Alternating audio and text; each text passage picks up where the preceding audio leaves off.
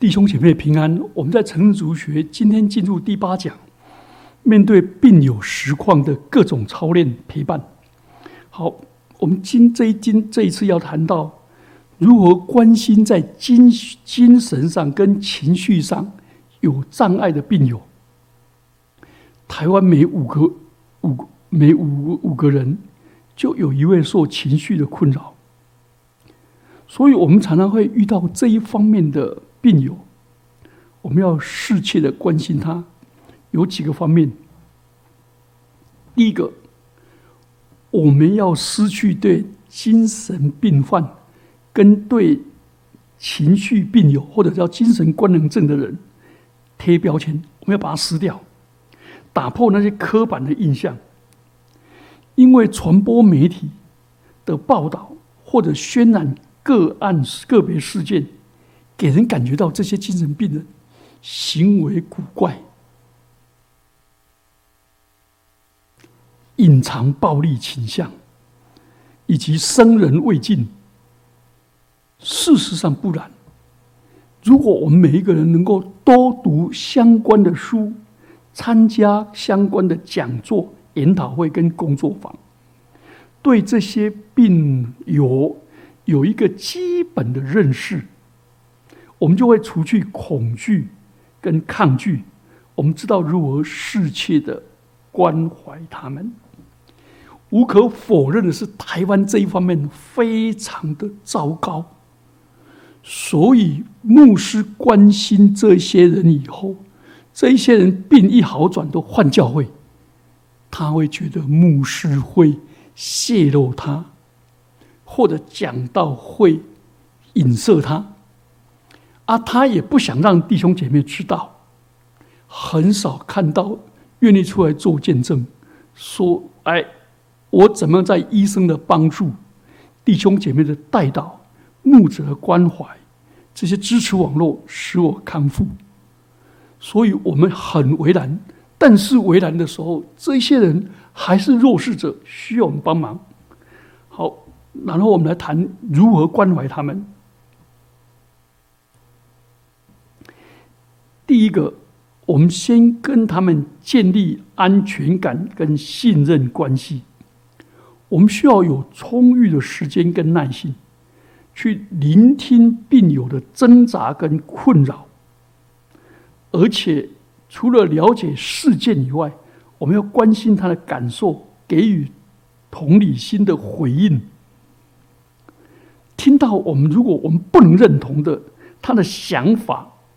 我们切记马上否定、纠正跟教导，这样使病友觉得被拒绝，不想再分享。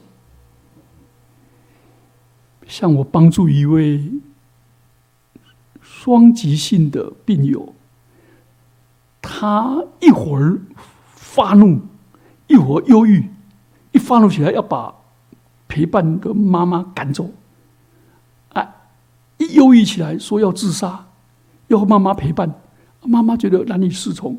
他一讲什么，妈妈就给他讲正确的，结果他愤怒。我劝他以后说：“你不要讲，这个双极性人本来就两个极端，这两个极端都不对。但是请注意，他这个波浪型的，一会儿就变化了，你就静观其变，在旁边默默祷告就好了。”所以啊，不要急着去否定、去纠正跟教导。第二个，关怀精神跟情绪的人，先优先关怀他有没有按时服药。尤其他一按时服药，在稳定治疗的时候，症状会改善，病情会稳定。所以生病的人常常各种原因。拒绝服药，觉得药就是毒，西药就有副作用，啊，有的觉得怀疑那个医医药吃起来让他不舒服。像我陪伴一个在躁症起来以后，觉得他自己无敌铁金刚，两个礼拜不睡觉，就医生给他开强制他休息。哦，他打电话一天打十七通电话来骂我，说为什么我跟医生联合要害他？让他萎靡不振。哦，那个医生说，他如果不不赶快强制休息的话，他整个身体会崩 out。所以这时候我们要鼓励他不要停止服药，而且澄清对医药的误解，然后呢，鼓励他咨询专业的意见。那也有基督徒哦，不服药，他说我要靠上帝，要祷告。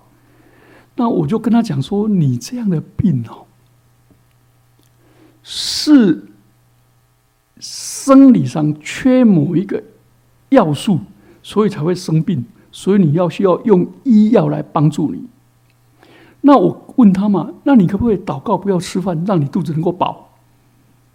他说：“哎，不能。”我说：“对呀，啊，你缺这个就要用医药来呀，这没有什么好丢脸的啊。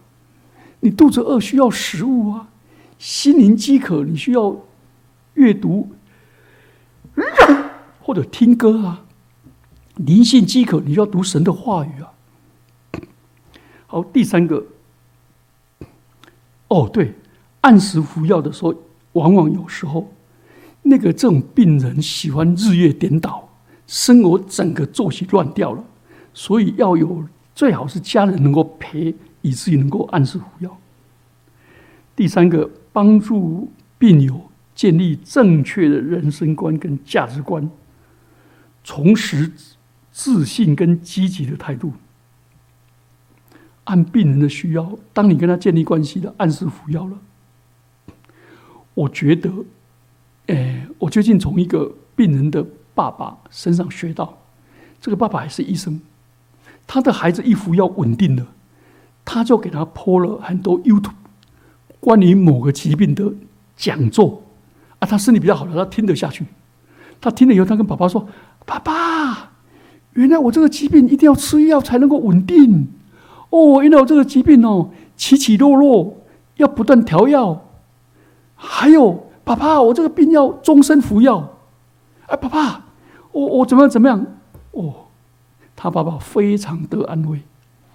这就是跟他讲解。”正确的医疗的观念，然后有时候我们陪伴他，要讲他如何有效的疏解压力，因为他把很多小事为了小事都抓狂，为了小事都觉得压力。譬如说我陪伴一个强迫症的，他很恐惧犯错，我就跟他讲说：大胆犯错，勇敢改过，千万不要犯罪。哦，啊，就听着就就好了。啊，他就一想，哎，一步到位，很急，然后完美主义，我就跟他讲，说什么，不要一夜致富，没有这回事，不要一步到位，按部就班。啊，他就听跟我说说几遍，他就比较稳住了，他就变成自我对话。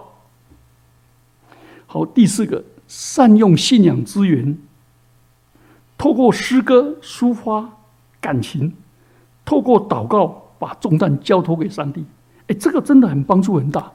我以前陪伴一个忧郁症的人，他吓到他忧郁症到人群恐惧，他不敢去上班啊。上班的时候他在市政府啊，不敢见人。结果他唱了哪一首歌呢？我们教会主崇拜第一首歌叫做《主在圣殿中》，主在圣殿中啊，他就改改为什么呢？主在我心中，主在我办办公室中。啊，他不敢上厕所。他说：“住在厕所中。”我第一次听到“住在厕所中”的，哦，他都就很得安慰。诗歌是加倍的祷告。好，我们来谈第二个，面对有恐遇上恐惧的病友。哦，有些人非常的恐惧，吃药也恐惧，看医生也恐惧，检验也恐惧，等候什么都恐惧。然后手术前恐惧，手术后恐惧，等等。好，这时候我们要用眼睛看，耳朵听，心灵里面去感触，来关心他们。这时候，我们不要跟他讲说不要怕啦，怕什么？要耐心的聆听他的声音，因为这种有恐惧症的人。愿意发现有人真心聆听他的时候，关心他、明白他的时候，他会安心的说出他的恐惧。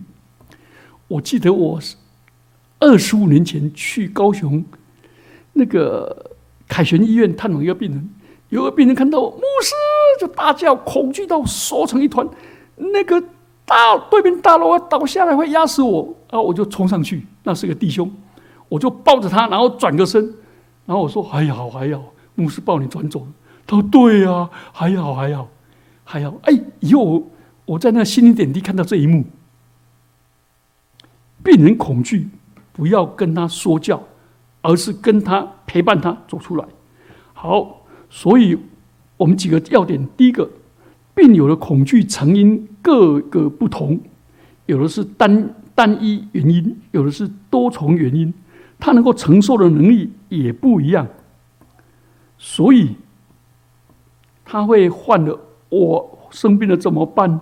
严重吗？治疗要多少时间？啊啊！可以请病假吗？请这么久啊？怎么办呢？失业怎么办呢？亲人怎么办呢？等等等等，一大堆。这个没关系，这是他必然的啊！我们就一直聆听，一直聆听，一直点头，一直点头。甚至我们握住他的手，看着他，哦，他就知道我们在聆听了。第二个，不要讲道理，不要否定你的恐对方的恐惧感。纵使你不同意，还是多聆听，避免话多。听完了以后，他讲完了以后，我们就问他说：“那你还有什么恐惧没有？”他没有，都讲完了。啊，有的不是，有的又重新讲一遍。哦，为人更共公贵体，啊，公料随便给你。啊，这这是搞环卫，没关系，我们在听。有时候我陪伴这种恐惧的病人，陪伴两三天还在那边重复，听久了以后，他就平静了。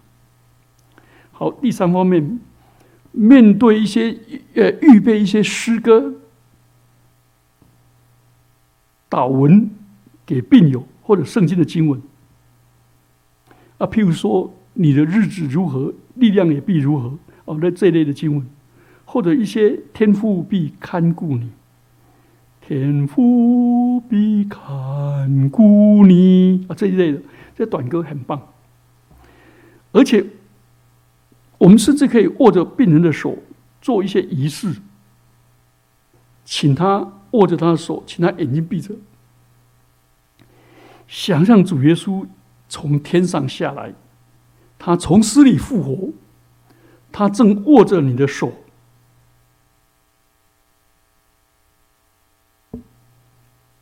想象耶稣在克西马尼园，他充满着恐惧，汗如血滴，滴到地上。天使来加添力量，使他在恐惧中得刚强。天使并没有使他免于恐惧，但给他力量。哎，所以想象那个耶稣，他经历过恐惧的耶稣。他现在跟你一起经历恐惧，他了解你的恐惧，他体谅了恐你的恐惧，他不会责怪你，你不用害怕。好，再想象一下，想象你跟耶稣经历恐惧以后，你得知你的检查的结果，耶稣做你的，耶稣握着握着你的手，那你有什么反应？那耶稣跟你说什么？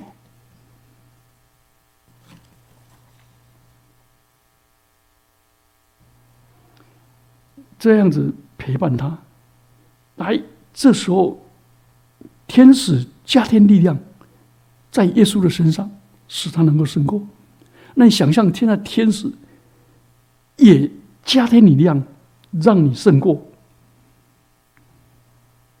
所以，你可以跟主耶稣说：“主啊，感谢你，你总不撇下我，也不丢弃我。”好，这时候你也可以跟他讲，这个是希伯来书十三章五节，你也可以跟他讲说：我虽然心经过死因的幽谷，也不怕遭害，因为主与我同在。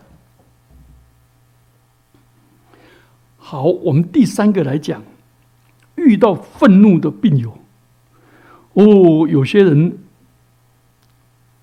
病友非常的愤怒，他愤怒他的儿女没来看他，愤怒医生没有照顾他，愤怒护士，然后为了一个小事情就抓狂。这时候，我们切记不要离开，因为病友在发怒的时候，护理师忙着在开餐、收餐、开开餐或者收餐、喂食、派药，他根本无暇理睬理睬。这时候你要友善的上前去招呼他，关注他，甚至于把这个病人带离，用轮椅有推他，带离愤怒的现场，找个安静的地方，然后听他细述，不要给他意见，他就当怒气全消了，倾诉以后他会怒气全消，我这时候只是为他祷告。求主赐平安。啊，第另外一种，他在愤怒啊又不方便离开的时候，我们这时候可以递一杯水给他，水能灭火，也能灭袭人的怒火。然后用一杯水安抚他，然后听他细述。第三个，你就在旁边。站着，眼睛看着他，听他表达，因为愤怒也是一种表达方式，不要去压抑他，在旁边聆听，了解他愤怒的原因。通常愤怒的人一讲完了以后，就说：“哎，你是谁？你为什么来听？你来做什么？”我这时候就表明我是谁，我我的来意，然后我们就可以。建立关系啊，进一步跟他谈信仰。好，第四个，遇到心情低落的病友，或有时候我们会遇到遇到一些病人心情很低落，甚至不想讲话，甚至于不想理你。这时候，我们要了解病友的情绪是否已经恶劣到。很难交谈，这时候我们可以问护理师、医疗人员，了解这时候是否合适探访，才决定接触他。啊，好好的祈祷，把病人交托给主，让圣灵用说不出的叹息来听他的信息，让我自己充满了主的爱和怜悯，敏锐他的感受。然后与他心灵对话，所以我们见到病友的时候，要用温暖的眼神与对方接触，要站在适当的距离，让对方舒服的交谈。他不愿说话，不要勉强，只要温柔的说：“我是否可以坐在床边陪你一会儿了？”他如果说不要，那我说好，谢谢你告诉我，然后我暂时离开，下次再看他，不要再看他。所以我们要尊重他，他才尊重我们。如果是如果他是基督徒，我们可以用祷告带给他安慰跟支持；如果他不是基督徒，他愿意祷告，我们可以为他祷告。若同性别的病友，我们可以握着他的手，借此将温暖跟关心传递给他，然后在旁边聆听，轻轻的帮助病友从负向情绪走出来。我们要记住，在探访的时候，如果医生查房、护理师来来量脉脉搏或者注射。或者他家人来到，我们就要退下，不要不逝去，不要硬要留下来，因为病友很珍惜跟家人相处的机会，好，求主帮助我们。我们一起低头祷告。主啊，求你赐给我们满满的爱，有智慧分辨的灵，来帮助更多需要的人。奉基督耶稣的名祈祷，阿门。